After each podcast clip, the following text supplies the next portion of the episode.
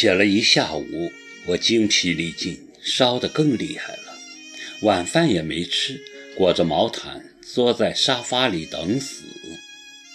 英芝和周幽吉正好来看我，一进门就被我的样子吓住了。你这是怎么了？英芝忙赶过来摸我的额头，没发烧吧？没什么，就是有点冷。我招呼他们坐下，又吩咐小四泡茶，看了看墙上的挂钟。十点半，我一惊，这么晚了，你们怎么来了？来看看你，你失踪了几天，我们怎么都联络不到你，上哪去了？英芝问。没去哪，就是去看了个老朋友。我搪塞说，心里还是很感动，难为他们这么惦记我。但很快，我感觉不对。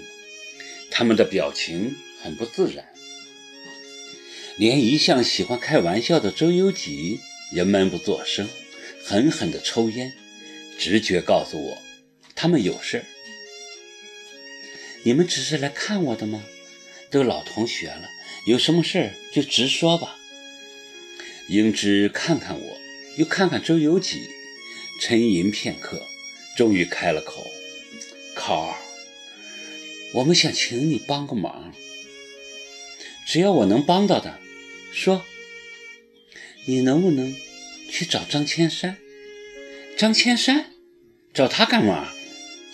还不是为毛毛的事儿。毛毛的事要我去找吗？考儿，你，你听我说。英芝一脸愁容，突然哭了起来。吓得我从沙发上一跃而起，以为出了什么事。怎么了？这是有话好好说啊！哭什么你？我坐到英芝身边，抓住她问：“好吧，我都告诉你，是应该告诉你的。”英芝抹了一把泪，看看我说：“毛毛不是张千山的孩子，不是。”我吃惊地张大嘴，以为自己听错了，可是英芝却明白无误地告诉我：“真不是他的孩子。我跟他结婚的时候已经怀上了，所以毛毛不到九个月就出生了。别人都以为是早产，我一直瞒着张千山的。后来他还是知道的。”在一次给毛毛验血的时候知道的，他逼问我孩子的父亲是谁，我怕他找麻烦，一直没敢说。他是个老实人，又讲面子，也没怎么跟我过不去，只是对毛毛的态度就……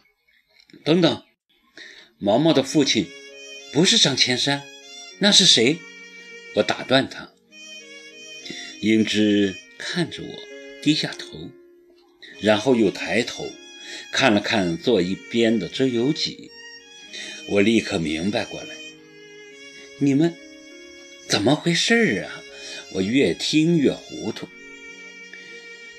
我跟有几大二的时候就，可是英芝面露难色，显然说出下面的话需要很大的勇气。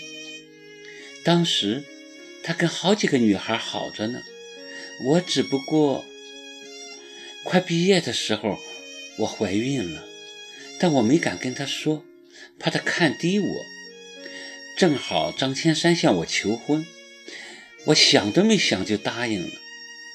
张千山知道后就开始夜不归宿，我知道他在外边有了女人，但我不敢跟他闹，他也不跟我闹。他家是高干，很要面子。可是我们的夫妻情分却彻底完了。我原打算就这么耗下去，等毛毛长大了再带他离开这座城市。可是张千山跟那女人真的有了感情，他提出要跟我离婚，而且还不把孩子给我。他说他要报复我。要我一辈子也别想得到孩子。都怪我太爱玩，一点责任都没尽到。周游几插话道：“要不是他告诉我，我根本不知道在这世上还有个孩子。”那张千山知道孩子的父亲是谁吗？我问周游几，他点头说：“他知道，所以才不肯把孩子给我们。他恨我们。你们既然相好，大学的时候为什么就不公开呢？一直瞒到现在。”我气得没话说。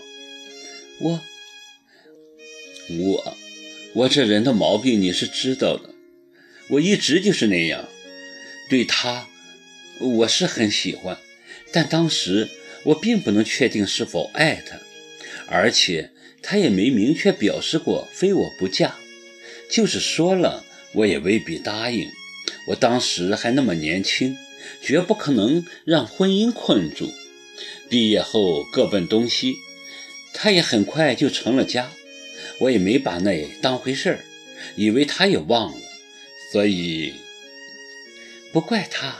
怪我一直都闷在心里，爱他又觉得自卑，不敢奢望跟他在一起，心甘情愿守着这个秘密。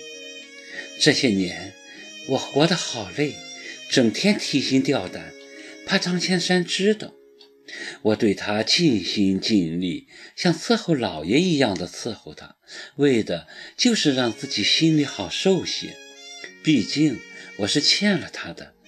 可是，他还是知道了。他不打我，不骂我，却不把孩子给我，这比用刀剜我的肉还难受。他抓住了我这个弱点。他知道我爱孩子。